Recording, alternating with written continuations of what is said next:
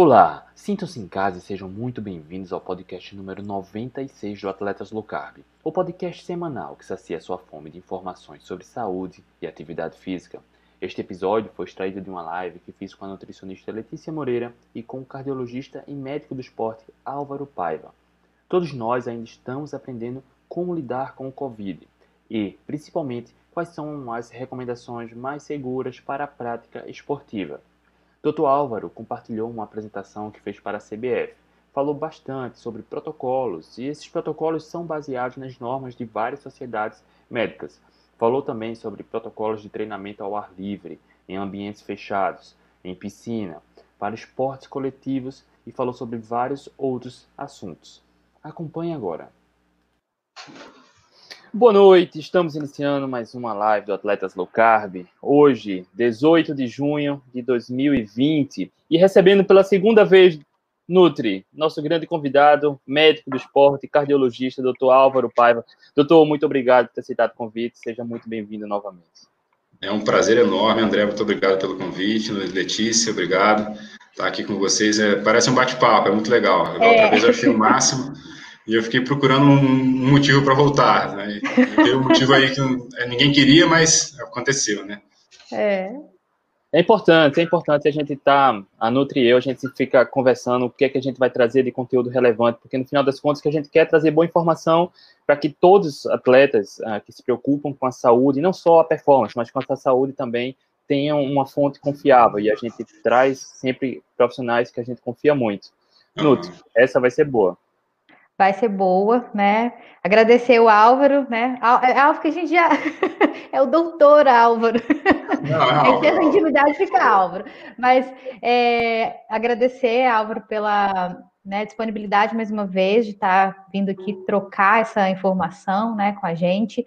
Realmente é um bate-papo, né? A gente está aqui é, conversando, e mais do que, que falar sobre alimentação, a gente quer trazer saúde para todos os nossos é, ouvintes, quem está aqui vendo pela live, quem vai ouvir pelo podcast, e né, calhou da gente, infelizmente, ter que fazer esse tipo de live, né, porque é. É, tem a relação aí com o Covid, mas eu acho super importante, né, a, essa esse tipo de informação, justamente para que né, todos os atletas, principalmente a maioria que, que nos seguem, são atletas amadores, possam é, ter né, uma, uma informação adequada com relação a quem teve o Covid, como é que pode né, ser encaminhado isso daí, como é que a gente pode fazer para quem teve o Covid e para quem não teve, se tiver, né, saber como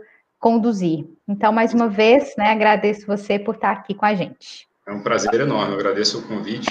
É, eu acho que é, eu estava comentando isso mais cedo com vocês, né? Eu acho que é, tudo é muito novo, né? O coronavírus é, é, uma, é uma coisa assim. A, a, gente vai, vai passar décadas e vai comentar sobre essa pandemia, né?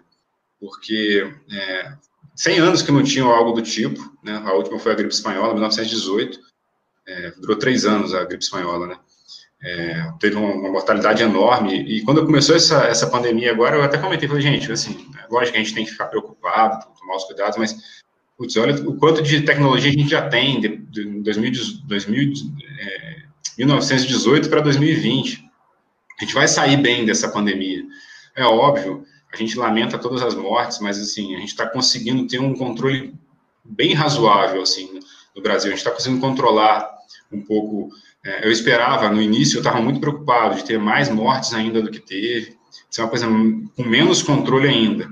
É, e uma sorte que a gente está dando né, é que, é, apesar de todos os problemas e todas as dificuldades, o vírus, para muita gente, ele, é, ele é leve. Então, é, se ele viesse como eu, como eu imaginei no início, seria, seria muito pior. Eu, eu tenho até algumas, alguma experiência, tenho atendido alguns, alguns pacientes com coronavírus, é, tenho contato com colegas aqui de São Paulo que fazem atendimento, inclusive hospitalar. Eu não estou no, no, atendimento hospitalar de coronavírus atualmente, mas tenho colegas que a gente tem conversado. Mas a nível ambulatorial, tenho, tenho atendido é, é bastantes casos até, algumas dezenas aí já na, é, de, de, a nível ambulatorial. É, e, e, a gente vê que é uma, é uma doença que tem uma, uma variação enorme, uma variação enorme, desde pacientes muito pouco sintomáticos, ou melhor, assintomáticos, até pacientes muito graves. É, é, o que a gente vê na televisão é, é, é, é a ponta do iceberg, né? São os mortos, são as leitos de UTI, mas a impressão que a gente tem é que a grande maioria fica muito bem.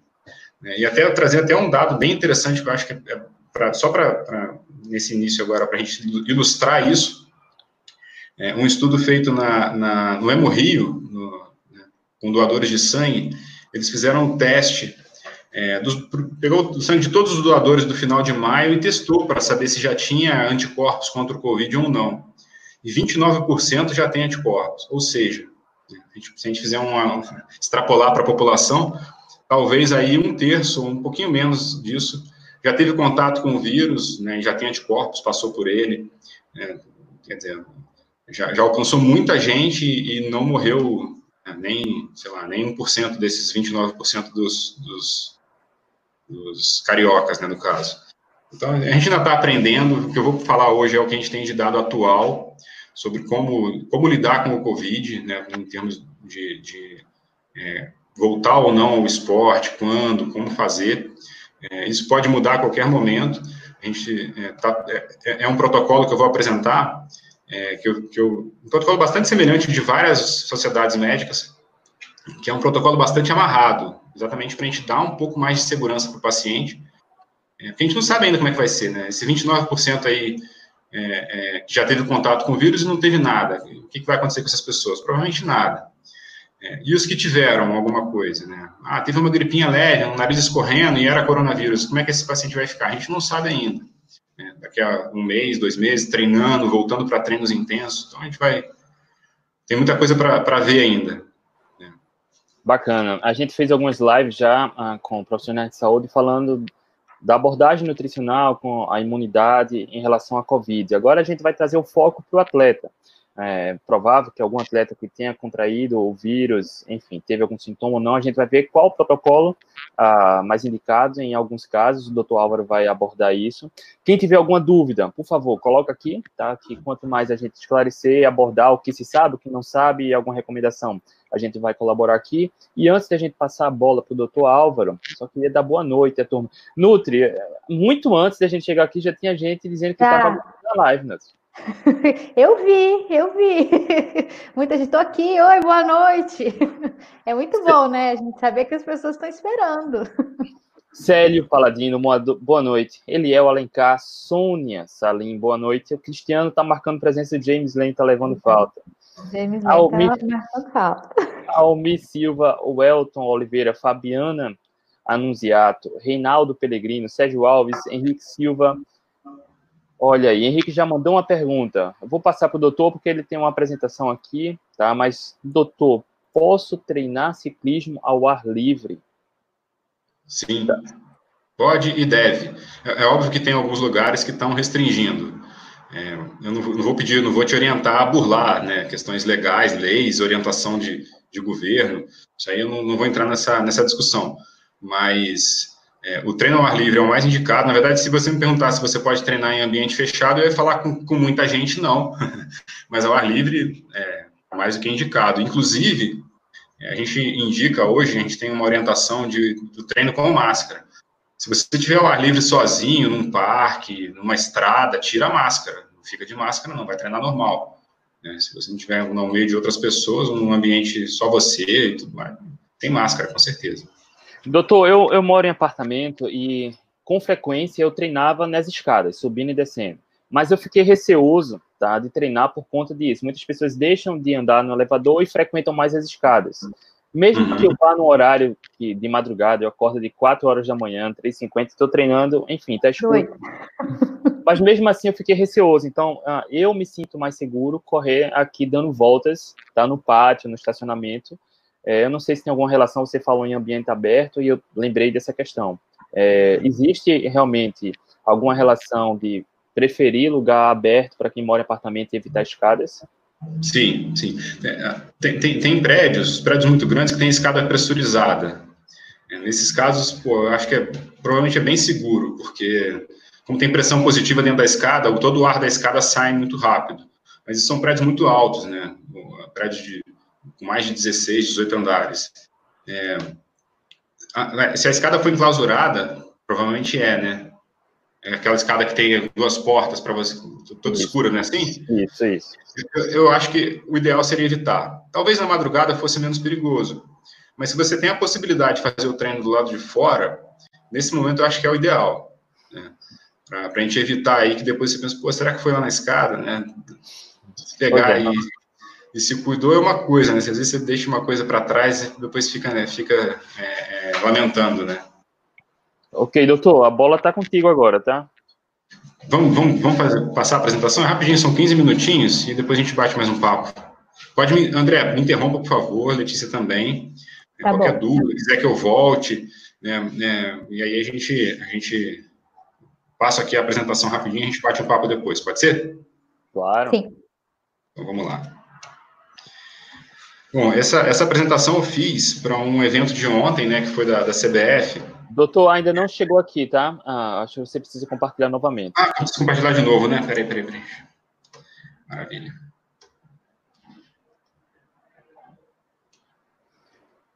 Doutor, tem uma pergunta do Sérgio Alves.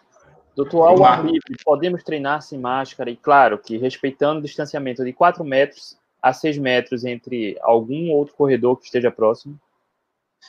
Não, o que a gente tem de orientação hoje, inclusive do Comitê Olímpico, é, é, é que se, se, se, você tiver ambiente urbano, é, para treinar com máscara, mesmo que você esteja respeitando essa distância.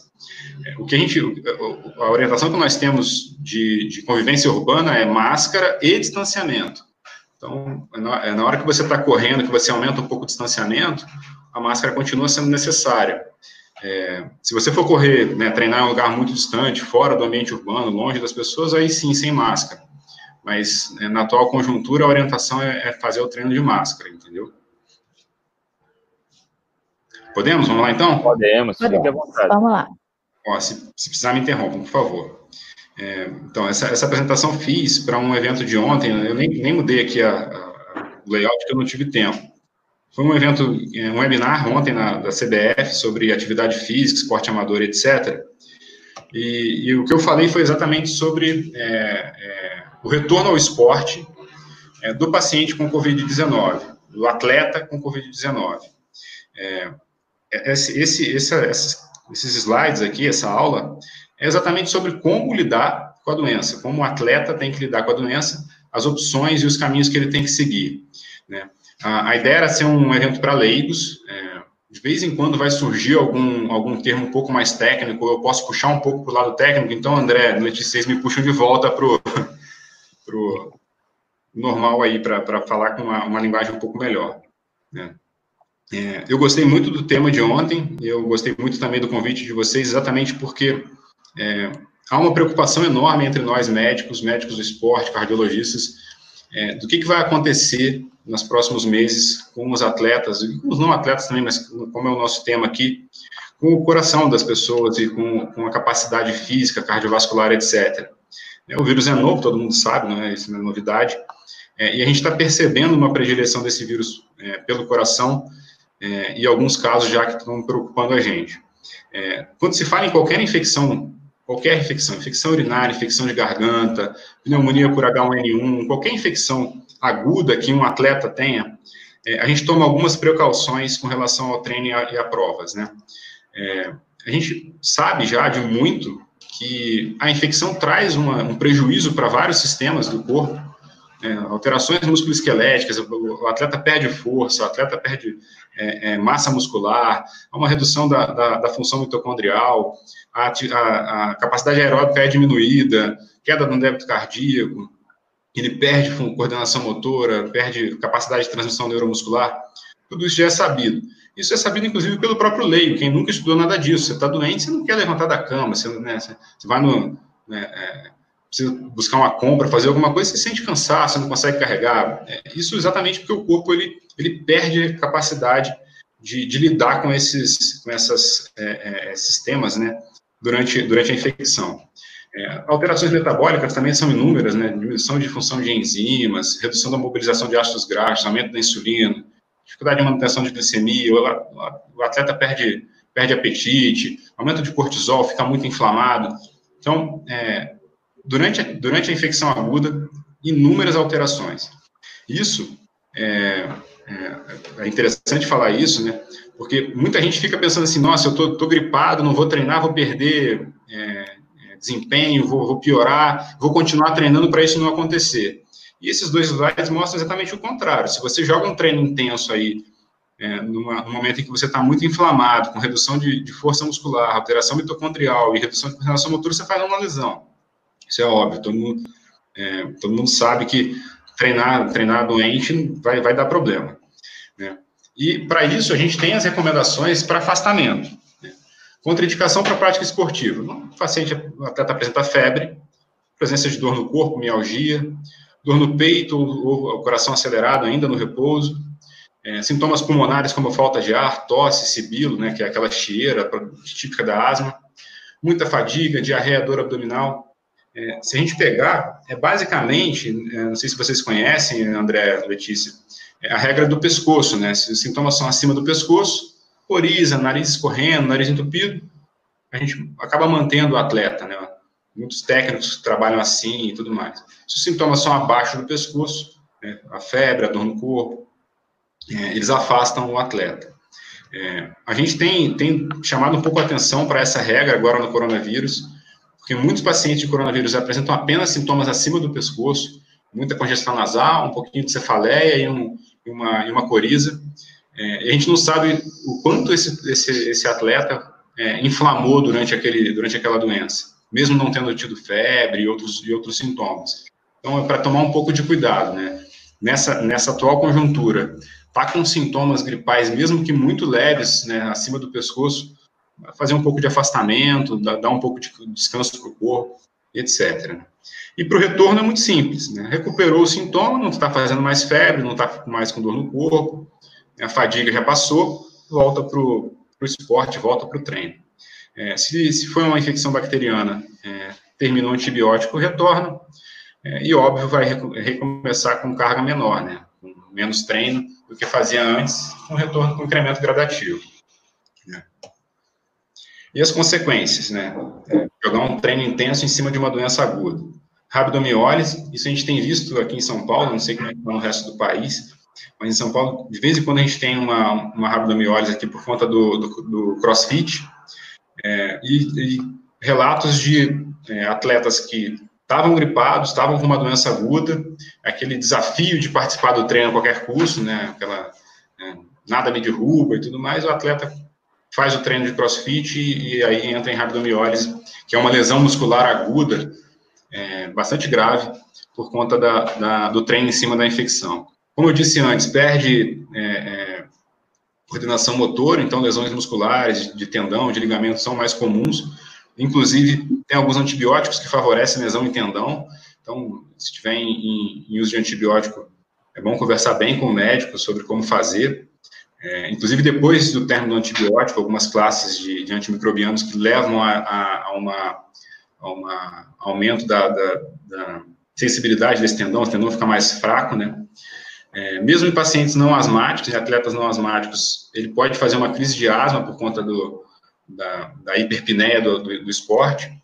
Aumento de fadiga, alteração de controle da hidratação, né? A gente já fica desidratado durante a infecção sem treinos, né? O treino em cima, pior ainda. É, e aqui, esse último item, um item muito importante, a piora clínica da doença. É, existe uma, um conceito, né, já cientificamente comprovado, de janela imunológica. Né, depois de um treino intenso ou de uma prova, de três horas até três dias pode haver uma queda da imunidade. Tem a, a gripe depois das, das, de maratona, né? todo mundo que corre maratona sabe disso.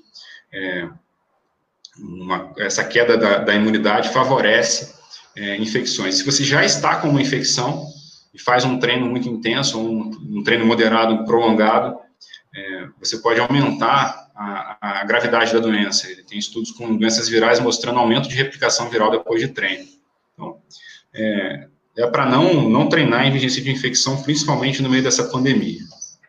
E a consequência mais grave, é, que a gente viu é, acontecer muito depois da, da pandemia do H1N1, é a morte súbita. Né? O, o, a, a, maioria dos vírus tem uma, uma possibilidade de inflamar o coração, é o que a gente chama de miocardite, é, que leva a arritmias graves e pode levar a morte súbita. É, sobre miocardite e esporte, a gente tem alguns dados que são importantes serem ditos. Né? Essa inflamação no, no, músculo pode diminuir a força do, de contração do coração e levar a arritmias.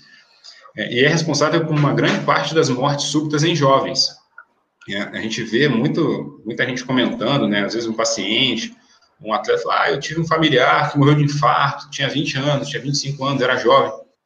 É, um infarto é muito raro nessa idade, né? muito raro em jovens.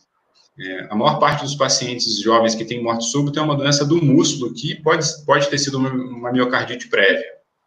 É, e quando a gente separa é, atletas, é, morte súbita né, durante esporte, fora do esporte, a miocardite ainda fica mais importante exatamente pelo estímulo que a, a, a, o esporte traz para aumentar a frequência cardíaca, para exigir desse coração, o coração pode entrar em arritmia. E, uma, e um problema dos atletas é que, como eles são muito treinados, têm uma capacidade cardiovascular muito boa, é, às vezes eles apresentam miocardite com poucos sintomas. Então, é importante é, a gente sempre lembrar de miocardite. Né? De repente, tem algum colega aí assistindo ou que vai assistir. Miocardite, a gente tem, tem que lembrar dela. Então, é, o atleta chegou pós-infecção viral, né, levantar essa interrogação aí, será que ele teve um pouquinho de miocardite, uma miocardite subclínica muito leve por ser atleta? Eu nunca esquecer da miocardite. E a gente chega aqui, né, a começar exatamente a falar do nosso tema, né? E o Covid, né? O Covid né, chegou aí é, com muita, com muita é, preocupação de todo mundo. É, a gente tem visto que é um vírus que tem uma predileção muito grande pelo coração. Grande parte dos, dos, óbitos são pacientes já com problemas de é, cardiovasculares, circulatórios, e alguns estudos mostram isso com números, né? É um dos estudos que eu peguei, é, o grupo controle, pacientes internados, teve 5% de mortalidade, é, aqueles pacientes que tinham doença coronariana passou para 10%, quer dizer, dobrou a mortalidade, e se era insuficiência cardíaca, a mortalidade foi triplicada. Então, vê aí a, a, a predileção pelo coração aí do vírus. É, nesses pacientes, um outro estudo com, com, análise de troponina dos pacientes internados, é, 22% apresentavam elevação da troponina sanguínea. O que é troponina? troponina é uma proteínazinha que tem dentro do músculo cardíaco, é, faz parte da, da, do maquinário contrátil do músculo cardíaco. A gente não pode achar troponina no sangue. A troponina fica dentro do coração e não sai de lá. Se a gente está achando troponina no sangue, é porque o coração está inflamado. Então, se a gente acha em 22% dos pacientes internados com Covid a troponina, é porque é muita inflamação cardíaca nesse grupo de pacientes. Para vocês terem uma ideia, se a gente comparar essa, esse, esses dados com dados de outras doenças virais, em geral elas não passam de 1% de aumento de troponina.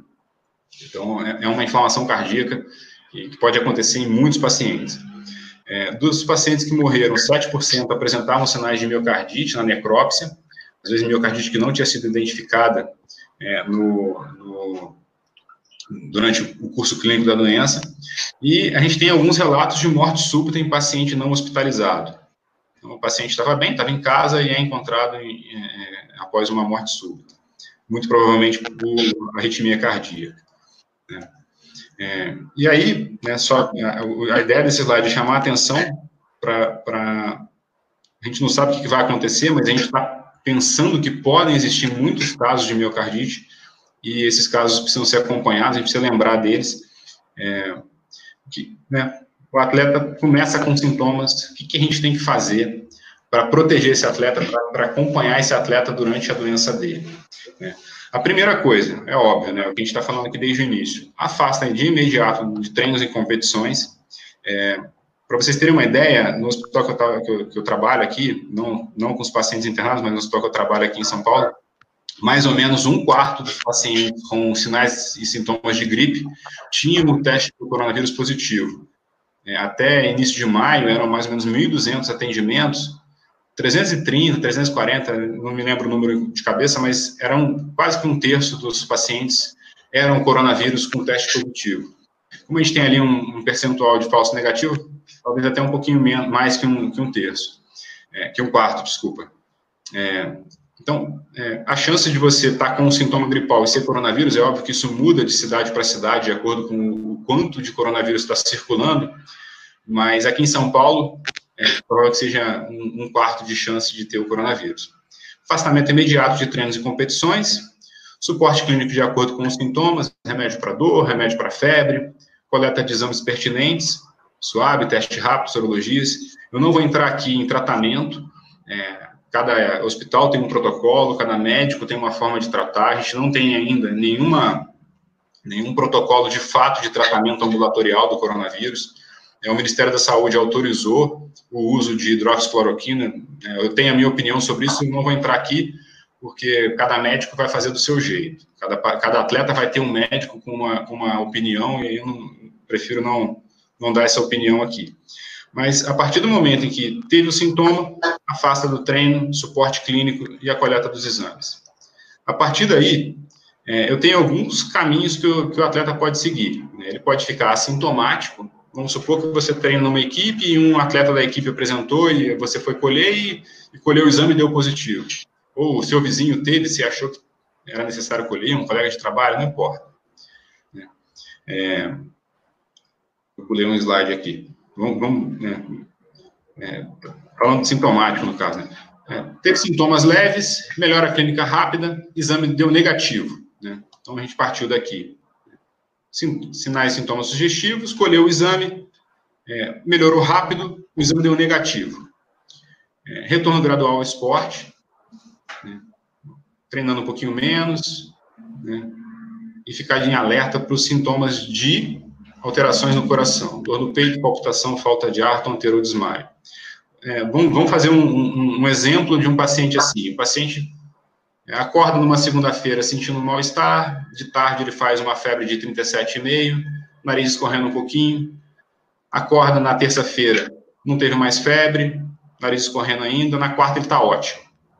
Não tem mais nada. Colhe o suave na quarta, passa a quinta, passa a sexta, chega o resultado sólido e negativo, ou seja, ele já está há dois dias assintomático e ele não tinha no, no, no teste coronavírus é, positivo. Retorno gradual ao esporte e é, ficar em, em alerta para algum sintoma cardíaco. Estão acompanhando comigo, Letícia? Está tudo, tudo bem aí? Tá, tá. Deu para entender mais ou menos até aqui, né? Perfeito. Legal. É, então, já pensamos no paciente que não tinha Covid, era uma suspeita e ele melhorou muito rápido. É, existe a possibilidade do paciente, do atleta, ser um, um assintomático e ter feito um teste para o Covid, como eu falei, né?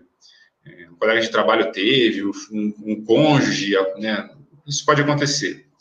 É, qual, qual a orientação que nós damos nesse caso? Colheu o SUAB, deu que está com o Covid, mas não tem sintomas. Afasta por duas semanas do esporte, não treinar de maneira nenhuma. São exatamente os 14 dias do isolamento social. Você já vai ser orientado pelo seu médico a ficar em casa, dentro do seu quarto, né, usar máscara para ir né, na sala, né, evitar contato com vizinhos, com outros familiares. Você já vai ser orientado a ficar dentro do seu quarto para não, não espalhar o vírus. É, é o tempo de, de, afastamento do esporte. É, se você ficou assintomático durante todos esses 14 dias, retorno gradual ao esporte, atenção para os sinais de alerta. Eu vou repetir esses quatro sinais de alerta aqui o tempo todo. Todo mundo sai daqui com isso decorado. Dor no peito, palpitação, falta de ar, tonteira ou desmaio. Voltou para o treino, apresentou algum desses, interrompe e vai, vai para o médico. Ó, tive Covid, fiquei assintomático, tudo bem, mas pô, voltei a treinar tem 10 dias e ontem eu tive palpitação treinando, tive uma dor no peito treinando. É um sinal de alerta. É, já o atleta com Covid e sintomas moderados, febre baixa, ficou com o nariz escorrendo, dor de cabeça, mialgia, mas não precisou de internação. Foi um quadro brando. Esse, esse quadro, ele é muito variável. É, eu não sei, né, a mídia fala uma coisa, tem muitas informações encontradas, mas o coronavírus é, pode ser desde um quadro muito leve ou assintomático, como eu falei, até quadros muito graves. É, quando eu estou atendendo os pacientes, eu comento com eles, né, quando você vê as doenças virais, elas costumam ter um quadro mais típico, né? A dengue, é, todo mundo sabe quando está com dengue, né? Faz, tem queda de plaqueta, faz febre, mialgia, náusea, é, catapora. Qualquer um que vê uma criança com catapora sabe que está com catapora. Coronavírus, não. Cada, cada paciente vai ser de um jeito. lógico que tem um quadro um pouco mais típico, mas varia muito. Né? Desde dois, três dias de apenas dor de cabeça, até 14 dias de febre intensa, com mialgia intensa, mal-estar, necessidade aí de internação, de oxigênio, de, de intubação e ventilação mecânica, etc. É, mas sintomas moderados, não precisou de internação, ficou relativamente bem em casa, lógico, com todo o mal-estar da doença. É, o que a gente faz? Repouso e reavaliação médica regular durante os sintomas, né, acompanhar bem de perto, é, é interessante ter um médico de, de referência. Afastamento do esporte por no mínimo duas semanas, né, a Sociedade Europeia de Cardiologia é, coloca de duas a quatro, é, e retorno gradual ao esporte após a melhora completa dos sintomas e reavaliação médica. Então, passou-se duas semanas, ficou assintomático, está se sentindo bem, não tem mais fadiga, não tem falta de ar, não tem dor de cabeça, está sentindo normal, acabou a doença, vai passar por um médico. Para quê? Fazer o check-up cardiológico. A gente não sabe é, se esses quadros mais brandos ainda com, com, com, o paciente em casa, o quanto de pacientes desses vão ter a miocardite, vão ter acometimento do coração. A gente faz uma, uma, uma proporção né, que nos internados é 22%, que seja 1% dos que estão em casa já é muita coisa, já é, já é um risco muito alto. Então, vai fazer uma avaliação, é, um check-up cardiológico é, antes do, do, retorno ao esporte. Eletrocardiograma, eco, às vezes exame de sangue para colher troponina, é, para dar o máximo de segurança. Difícil é, pensar num atleta que vai fazer um treino, é, reiniciar treino de pedal, longa distância, corrida, sem ter passado por isso. Eu, eu, eu, tenho, eu temo que isso, que isso seja uma, uma um problema muito grave para a gente aí nos próximos meses. Né? É, sintomas moderados sem internação, né, como eu falei, é, faz o check-up. O que, que deu no check-up? Exames normais. Eco normal, eletro normal, tudo normal. Retorno gradual ao esporte. Né, retornou, começou a ter sintoma, interrompe, vai para o médico. Tá certo? E, no outro caso, o Covid foi moderado, ficou bem em casa, duas semanas, está assintomático, fez o check-up, teve alterações no check-up, apareceram alterações no coração sugestivas de miocardite, a gente vai afastar o atleta do esporte, vai seguir as diretrizes da Sociedade Brasileira de Cardiologia e de Medicina do Esporte para miocardite. O que, seria essa diretriz? De três a seis meses de, de afastamento do esporte com acompanhamento cardiológico regular. Se o atleta teve o Covid-19 e teve sintomas mais significativos e precisou de internação hospitalar, né? já falei duas vezes aqui, estatisticamente ele tem uma chance de 22% de ter alteração no coração. Então, o ideal para esse atleta, para esse atleta que internou com Covid, é que ele receba os exames, faça os exames para acompanhar como é que está o coração dele desde a internação. É óbvio que vai ter instituição né, que não vai fazer isso. Eu não imagino que isso esteja sendo feito nos hospitais de campanha, por exemplo. Eu não, não, não imagino. Não sei como é que como é que está nos hospitais de campanha. Eu acredito que o hospital de campanha é, não vai fazer um ecocardiograma de todos os pacientes que internam. De alguns, sim, mas não de todos. É, esse screening, então, idealmente é durante a internação. Então, é, começou a melhorar, né, recuperou, teve alta, e os exames estavam sempre normais. Quer dizer, não teve, ele não teve uma miocardite durante o coronavírus repouso e reavaliação médica regular, afastamento do esporte por no mínimo duas semanas. Vamos supor que ele ficou internado do sexto ao décimo dia de doença. Ele vai completar as duas semanas, é, ou quatro semanas, depende aí do, do, do médico, de afastamento. É, e retorno gradual ao esporte após a melhora completa dos sintomas. Né? É, se ele não fez uma avaliação completa do coração durante a internação, antes de voltar ao esporte, é interessante que faça. E, óbvio, se ele teve alguma alteração nos exames durante a internação ou após, a gente vai seguir novamente as diretrizes de miocardite. Então, fazendo um resumo aqui, né, é, a apresentação acaba aqui.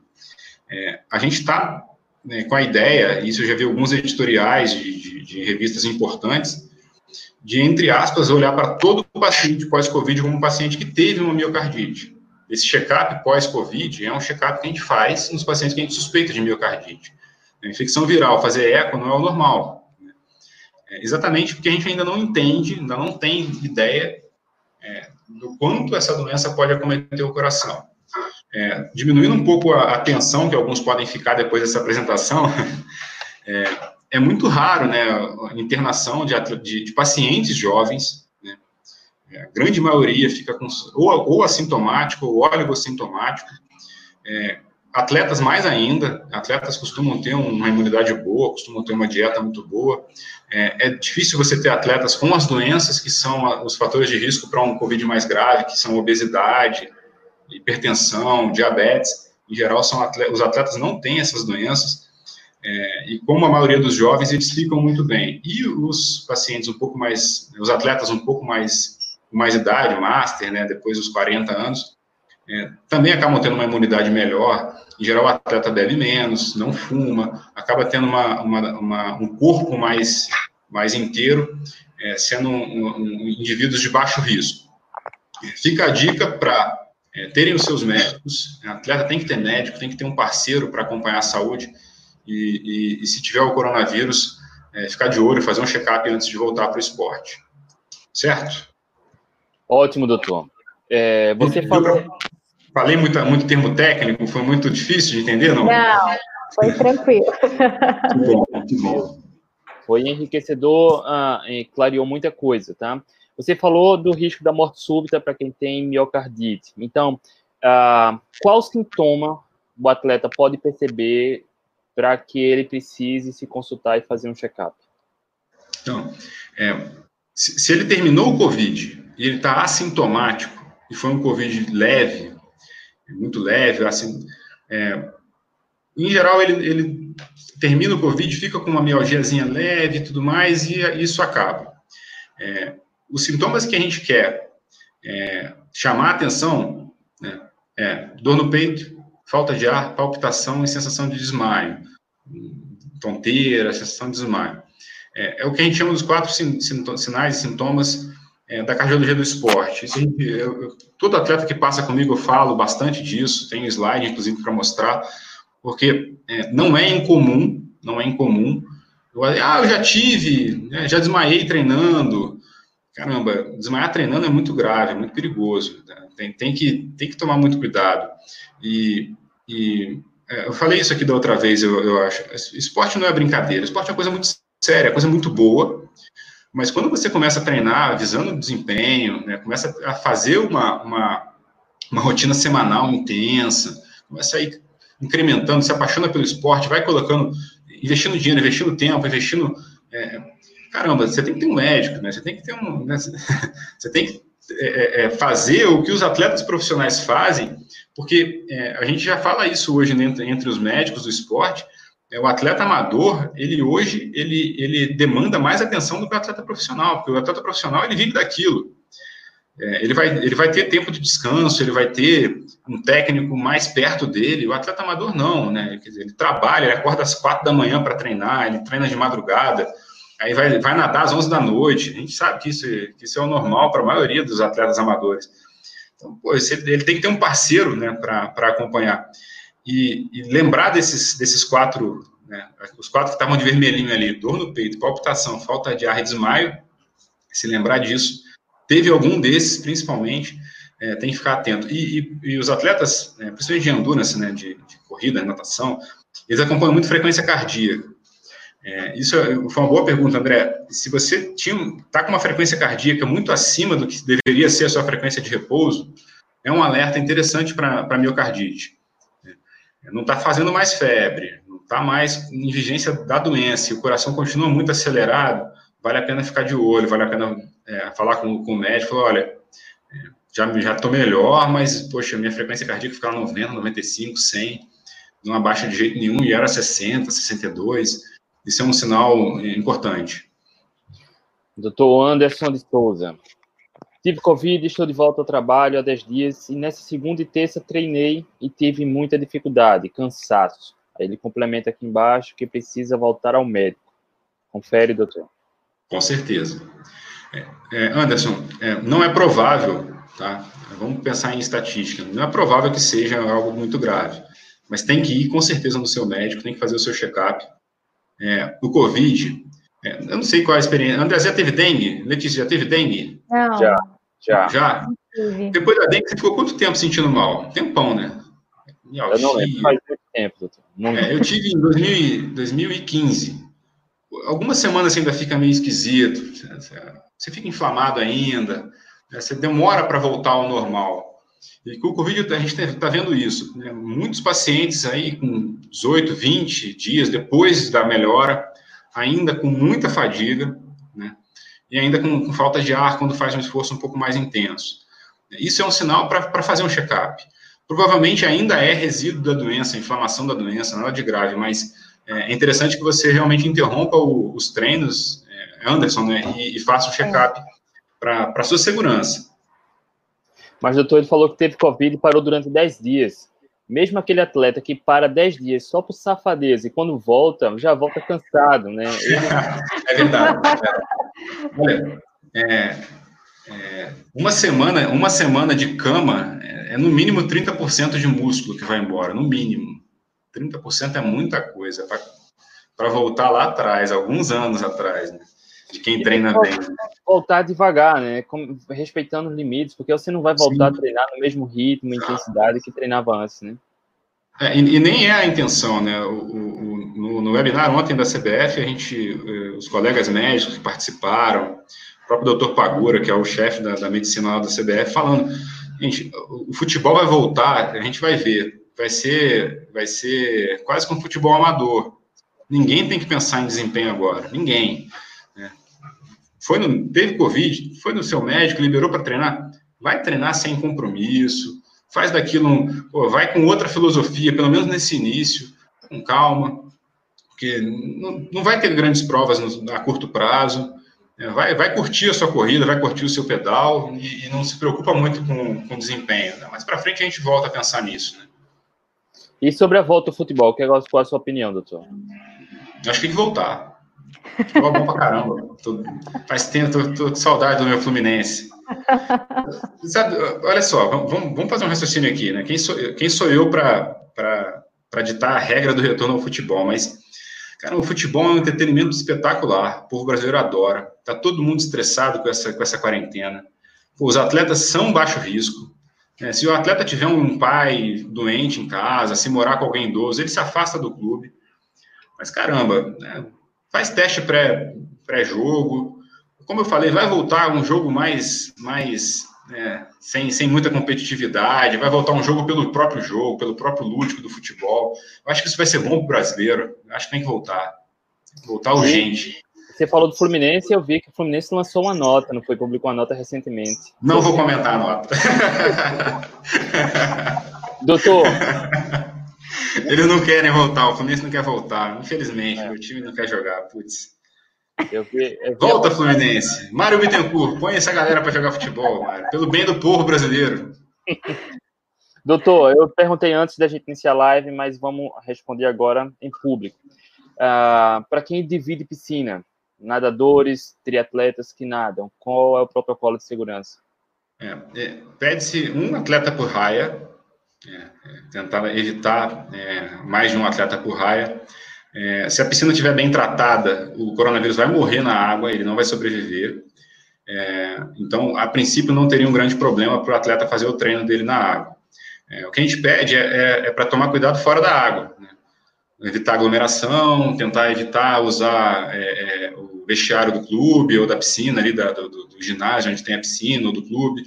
Né? Toma banho em casa para diminuir o tempo que vai ficar em, em contato com, é, com, outros atletas, com outras pessoas. É, se for muita gente para treinar, fazer treino fora da piscina um tempo, depois na piscina, para evitar mais gente na raia. Mas a, é, é, é a, a orientação que nós temos hoje é que é, é seguro, respeitando essas, essas dicas que eu dei aqui, entendeu? O atleta amador de esportes, ah, seja coletivo ou individual, é, é importante evitar aglomeração de qualquer jeito, né? É, falo corrida, porque tem muito grupo de corrida que ainda as pessoas estão indo treinar muito juntas, e a gente não uhum. sabe né, como é o dia de cada um, enfim. E qual é o protocolo de treinamento para esportes coletivos individuais, enfim. Esporte, esporte, esporte coletivo é, não está autorizado a voltar. Então, por exemplo, aquele futebol do fim de semana, futebol da quarta-feira, tem gente que tem grupo de, de, de vôlei, a gente a, a, orientação atual é não voltar, a orientação das autoridades, tá? Exatamente porque a gente ainda tem muito coronavírus, tem cidade que ainda está tendo muitos casos, é, e, e, há um risco de, de, você fazer essa aglomeração, fazer esse treino. É, tem, tem esporte que é impossível, né? Você vai jogar tênis, é possível. Lá em Nova York, a primeira coisa que reabriu foi quadra de tênis. Então, lá longe, né? Fica, é, é, é, bolinha que vai para um lado para o outro, você não tem contato. Cada um entra para um lado da quadra, joga acabou, vai embora. É, mas futebol, por exemplo, é impossível futebol, lutas, né? até o próprio vôlei, né, que acaba sendo tendo, não é um esporte de contato, mas é um esporte que o jogo acontece muito próximo. Então, é, é, o, que a gente tem de orientação das autoridades hoje é não voltar para tentar evitar a disseminação né, do, do, do, vírus. É, os esportes individuais, como corrida, etc., é, tentar manter a distância durante, é, antes do treino de dois metros com o uso da máscara e durante o treino, 4 a 6 metros quando estiver correndo, porque quando você corre, é, há uma, uma, um aumento dessa distância. É, eu acho que o ideal é treinar sozinho, para não pegar. Eu acho que é o ideal. E com Mas, máscara? Mesmo com máscara. então, André e Letícia, é o seguinte, é, abrindo um pouco o jogo aqui. É, o coronavírus não é uma catástrofe. Para a maioria das pessoas, vai ser assintomático estima-se que 70% não vão nem sentir que, ter, que tiveram. É, então, ah, é, o, o, afastamento ele é tão importante assim? A gente ainda não sabe. Provavelmente não, provavelmente sim. Esses, essas respostas todas vão acontecer no futuro. Eu posso dizer o seguinte: é melhor não ter. Melhor não ter do que ter. Melhor não ter contato com o vírus, é melhor não ter a doença. É, então, se você faz um treino em equipe, é, poxa, tenta fazer é, por aplicativo, combina um treino uma distância, poxa, faz o grupo ali do, do WhatsApp, é, lança desafios de fazer na esteira da, da sua casa, do seu condomínio, é, para tentar evitar não aglomerar. Eu acho que isso é prudente, isso é, isso é o bom senso, isso é o bom senso. É, isso não quer dizer que você vai, se você for fazer um treino em grupo, que tu vai ficar todo mundo doente, vai morrer todo mundo. Né? Não é isso que eu estou querendo dizer aqui. É, eu perguntei sobre a máscara porque a questão de segurança, tranquilo, usar máscara, mas ela vai interferir também na frequência cardíaca, né? Já que a, a respiração ela fica um pouco mais dificultada, né? Então, é, a, gente, a, gente, a gente teve uma, uma das aulas ontem, foi o Dr. Fernando Carmelo, que é um fisiologista médico, foi, foi meu professor na pós de medicina do esporte, é um cara que estuda muito fisiologia do exercício. É, e ele falou que as máscaras é, que a gente está tá preconizando, aquela máscara cirúrgica, ela, ela é muito pouco, ela traz uma, uma limitação muito mínima de, de, de troca gasosa. Né? Ela quase não interfere, né? é, é, o percentual é muito pequeno, então é, dá para treinar tranquilo com ela. Né? Aquelas máscaras já para o profissional, aquela N95, é uma máscara que dá uma limitação maior, não é para treinar com ela. Traz uma dificuldade. Você, sem, sem a prática esportiva, subir um lance de escada com ela, você já fica bem ofegante. Então, mas a máscara cirúrgica, aquela comum, aquela fininha, né, de com um elásticozinho atrás da orelha e tal, ela não traz, não traz alterações metabólicas é, é, significativas. Então, dá para treinar com ela tranquilamente. Doutor, sobre reincidência, o que é que a gente sabe de atletas? Reincidência do coronavírus? Isso. Então, a, o, dado que a gente trabalha hoje é que não, o coronavírus seria como outras doenças virais que uma vez coronavírus, você adquire imunidade. É, esse é o dado atual. Esse é o dado atual. Então, é, fez o coronavírus, terminou a doença, talvez não precisasse nem de máscara mais. É, hoje é lei no Brasil usar máscara, né?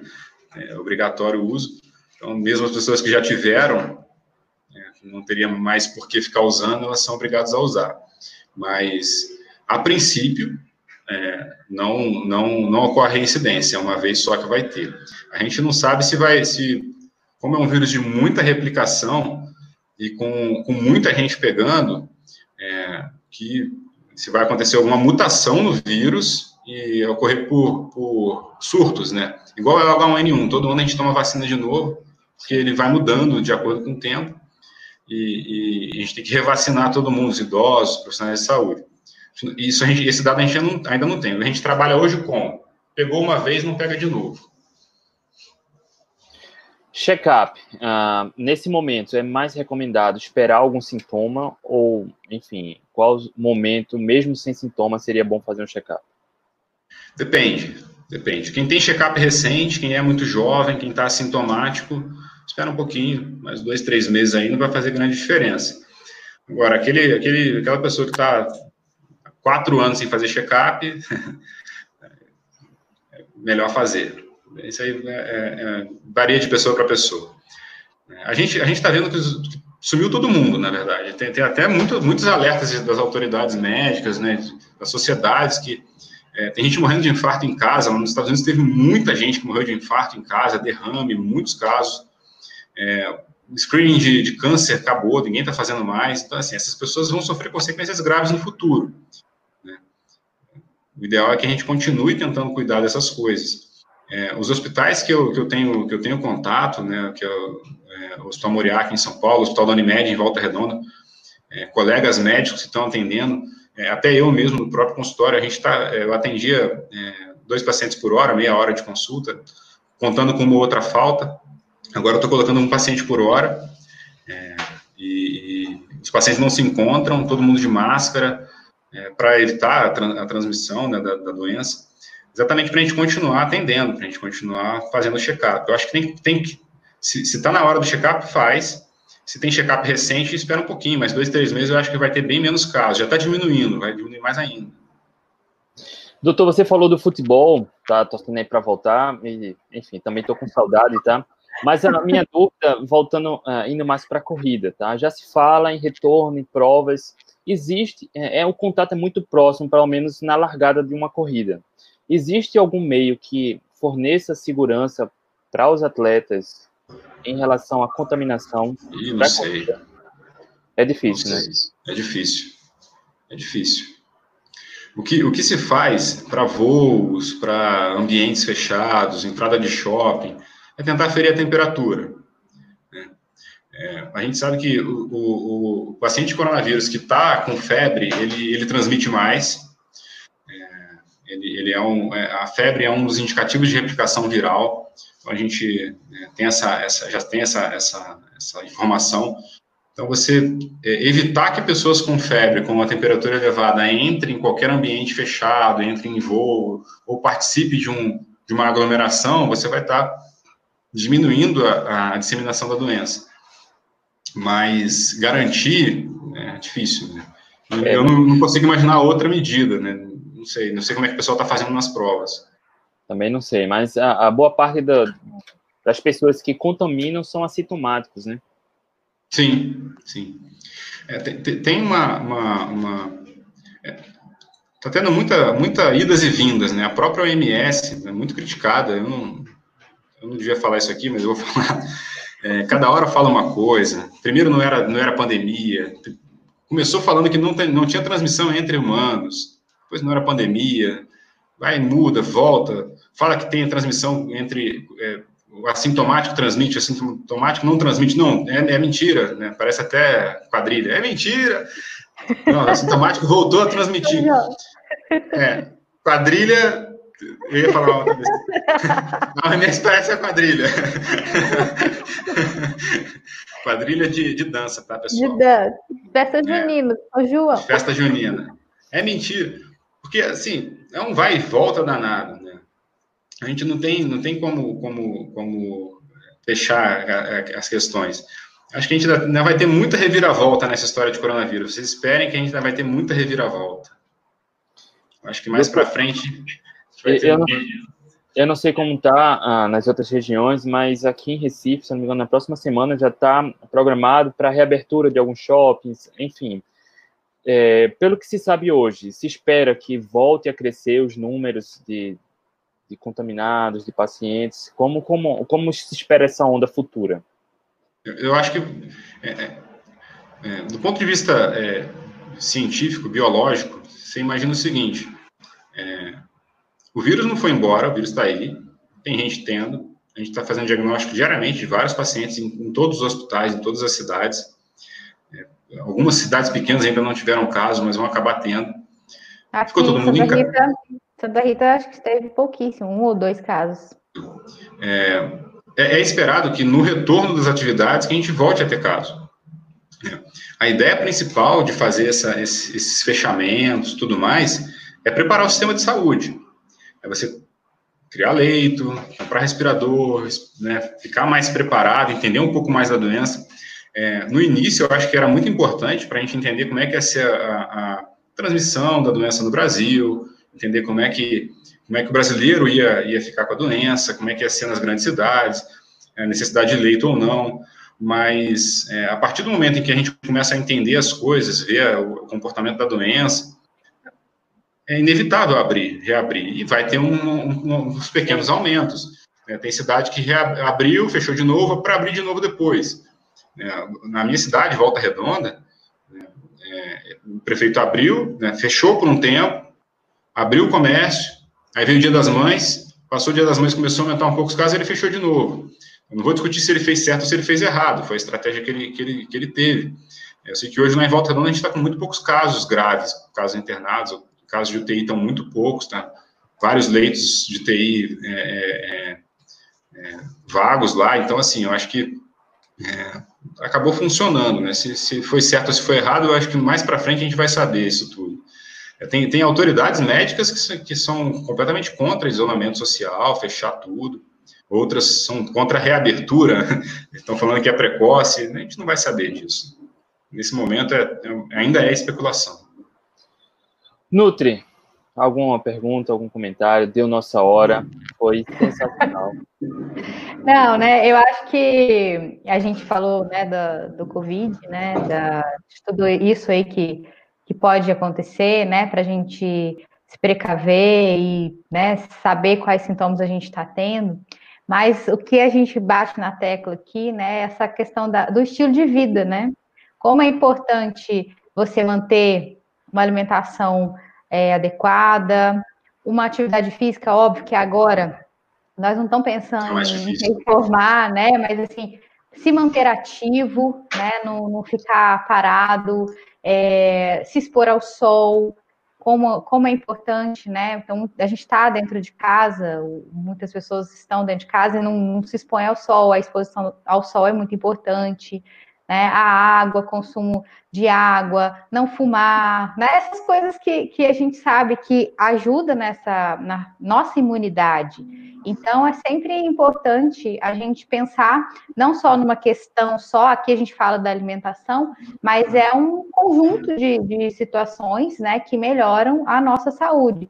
Óbvio que muita coisa mudou, a gente não está podendo fazer da maneira que a gente fazia, mas a gente sempre fazer de uma forma que a gente possa ficar melhor, né? A gente sabe que um dos fatores de risco é a obesidade, né? Então, eu tenho visto isso. Talvez, talvez o mais importante. O mais importante, e eu tenho visto isso é, agora com meus atendimentos online, né? Muitos pacientes desesperados que nesse período, que foi um período, que está sendo um período curto, ganharam 10 quilos, 15 quilos, né? Então, ou seja, é uma quantidade de peso muito grande. Óbvio que a gente tem também toda uma questão emocional, né? De incertezas, isso também acaba influenciando nessa né, questão comportamental. Pode, pode complementar. É, a gente precisa virar essa chave aí. Né? o mundo vai acabar, as coisas vão voltar. A vida vai ser, vai voltar ao, ao normal completamente. Tudo normal, tudo que era antes vai voltar. Tenho certeza disso. É, e, e, assim, a gente, a gente só tem que ter paciência, né? Exato. Eu acho que a gente não está tendo a paciência de esperar, né? Porque tudo era muito rápido, né? A gente sempre teve essa, essa, essa coisa rápida de ter respostas, de fazer as coisas. E agora a gente teve que pôr um freio, né? Então, Sim. esse freio levou algumas pessoas né, a esse desespero, né, a ficar vendo notícias que desespera, e aí isso desestabiliza tudo. As pessoas ficam com medo de sair, até mesmo para poder tomar um sol, fica, fica comendo desesperadamente, e a gente sabe né, que a obesidade é um grande fator de risco para se pegar né, o, ter uma forma grave da doença. Então, é importante a gente colocar isso também né, na, aqui na live, para que as pessoas fiquem também com, essa, com esse alerta, né? Não deixar a peteca cair agora, não. A luzinha no fim do túnel tá lá, eu tô vendo, daqui a pouco ah, vai, gente... Já, já, já, volta tudo normal. E, e, assim, eu acho que é, é, a gente tem que tentar tirar coisas boas de tudo, até do que, do que foi ruim, né? Assim, é, o, o, sofrimento, ele, ele faz parte da vida. Né? É, Viktor Frankl, não sei se vocês conhecem, é um, é um, é um psiquiatra austríaco, né? teve no campo de concentração. É, ele fala que para a gente ser feliz, a gente tem que ter três coisas na vida: amar uma pessoa, ter um ideal e aceitar o sofrimento inevitável. A vida vai ter sofrimento, a gente tem que aceitar, não é, não é, não é, é não é ser masoquista de, de, ter prazer com o sofrimento, não é isso, mas tem, tem coisa que você não tem como mudar muito, né? Eu acho que é uma boa oportunidade para a gente parar um pouquinho, né? Olhar para outras. Quanta gente não olhava para dentro de casa, né? Antes dessa, dessa pandemia. Tudo era fora, tudo era out, né? Tudo era, era sair, né? Aquela coisa, né? Eu não sei como é que. Acho que é o André também, né? Aquela coisa da, da nossa infância, que era ficar dentro de casa, com pai, com mãe. Né? Eu saía para jantar fora duas, três vezes por ano, aniversário da minha mãe, só, e olha lá. É verdade verdade, era as coisas em casa, almoço em casa, fazer comida. Então, assim, acho que é uma oportunidade para a gente fazer um, um, movimento diferente, né? Um movimento inverso. Vamos olhar para dentro de casa, né? Como é, como é que está a nossa casa? Vamos fazer a nossa casa ficar, ficar agradável. Voltar, né? É, é voltar, fazer assim, olhar pelo lado positivo da coisa, é, né? Enfim. Exatamente. Daqui a, pouco, daqui a pouco volta, né? Você vê quantas pandemias o mundo já viveu e a gente voltou ao normal. A gente só tem que ter um pouco de paciência, esperar isso aí, isso aí. E ressignificar. O doutor falou: olha, doutor, aqui em casa, mesmo nesse momento de isolamento social, a gente está comendo fora quase todo dia. A gente vai para a varanda, tá? A gente, isso aí. a gente faz as refeições.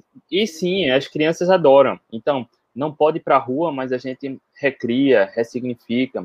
Ah, nunca passei tanto tempo com meus filhos na cozinha, tá? Cozinhando. É uma sujeira. que maravilha. É uma sujeira. Eu acaba só para mim, tá? Para lavar tudo. Mas assim, eles se divertem. Ah, bom demais. Então, assim, a gente não consegue fazer as mesmas coisas, mas a gente consegue se divertir. É só como fazer como o doutor falou, a Nutri falou, olhar para dentro de casa, ver o que está dentro do seu alcance e tentar buscar alternativas, né, para continuar se divertindo. Atividade física a gente consegue fazer em casa. Dá, dá para no... fazer em qualquer espaço, fazer uma flexão abdominal, um polichinelo, já tá. Tem gente que é... não faz isso há anos, cara. É... Tá, que tá preso vai fazer. Doutor, tem perguntas aqui. Vamos lá. Sérgio Alves, doutor, no seu ponto de vista, quando tivermos a flexibilidade e reabertura, qual seria a melhor conduta de menor risco do treinamento de corrida de rua na área urbana? Isso, isso aí é o seguinte, né? isso, isso varia de, de cidade para cidade, né? de, de, de, quantos casos aquela cidade teve, de onde o, o, o atleta está. Né? Se você pegar, por exemplo, Florianópolis, muito poucos casos, muito poucos casos mesmo. Se você pegar São Paulo, mais de 100 mil casos. Então, isso varia um pouco.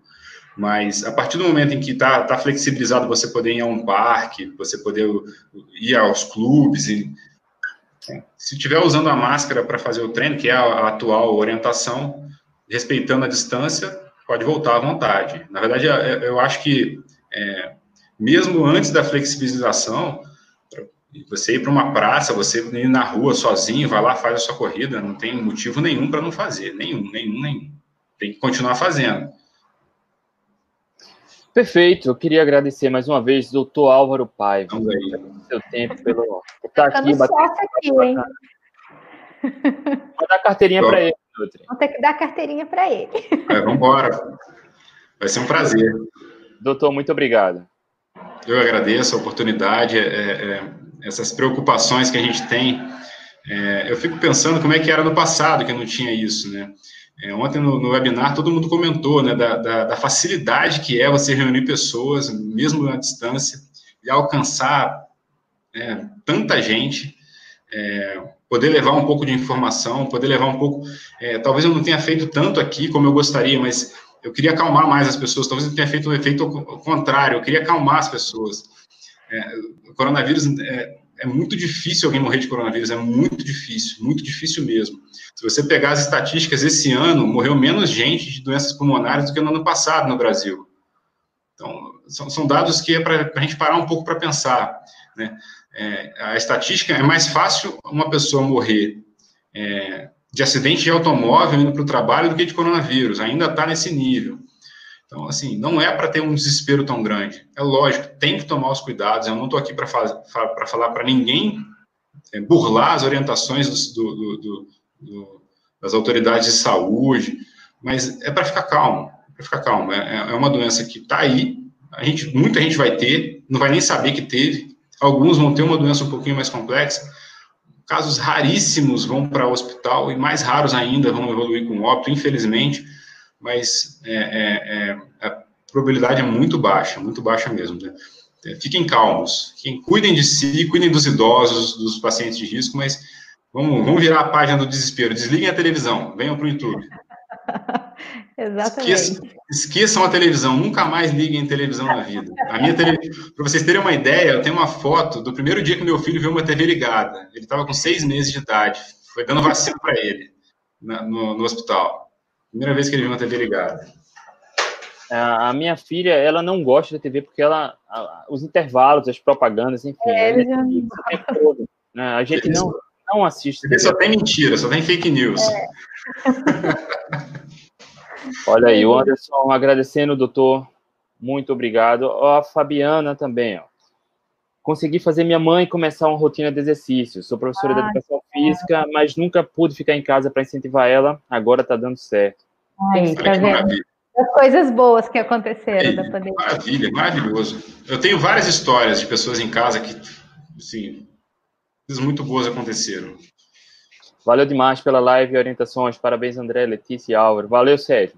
A nossa proposta, desde, desde o início da live, a gente falou que é trazer informação de qualidade e a gente, enfim, Letícia e eu, a gente fica batendo esse papo e pesquisando o que a gente pode trazer e é sempre enriquecer e doutor Álvaro Pava, mais uma vez, superou as expectativas. Posição.